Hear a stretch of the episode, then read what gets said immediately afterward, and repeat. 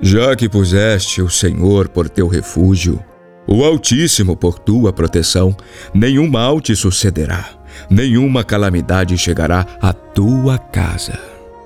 Salmo 91, de 9 a 10.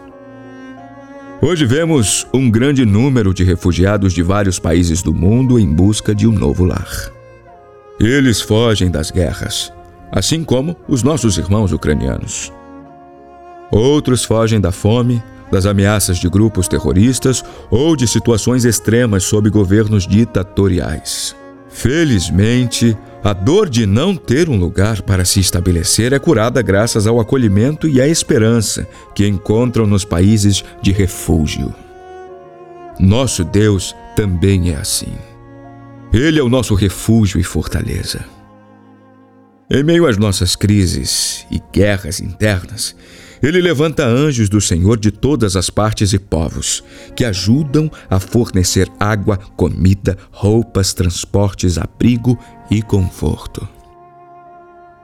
Este versículo que trouxe para você nos diz que podemos escapar ilesos de desastres e violência se Deus for a nossa morada. Só Ele pode nos colocar no lugar seguro na hora certa. Mas, embora enfrentemos sofrimentos nessa vida, temos plena convicção de que nosso refúgio mais desejado está na eternidade. Não haverá mais guerras. Não haverá mais desastres, aflições, morte. Não haverá mais dor. Encontre refúgio no Senhor Jesus. O Senhor, Ele será o seu refúgio agora e para sempre. Ore a Deus e traga diante dele todas as suas preocupações, todos os seus medos e ansiedades.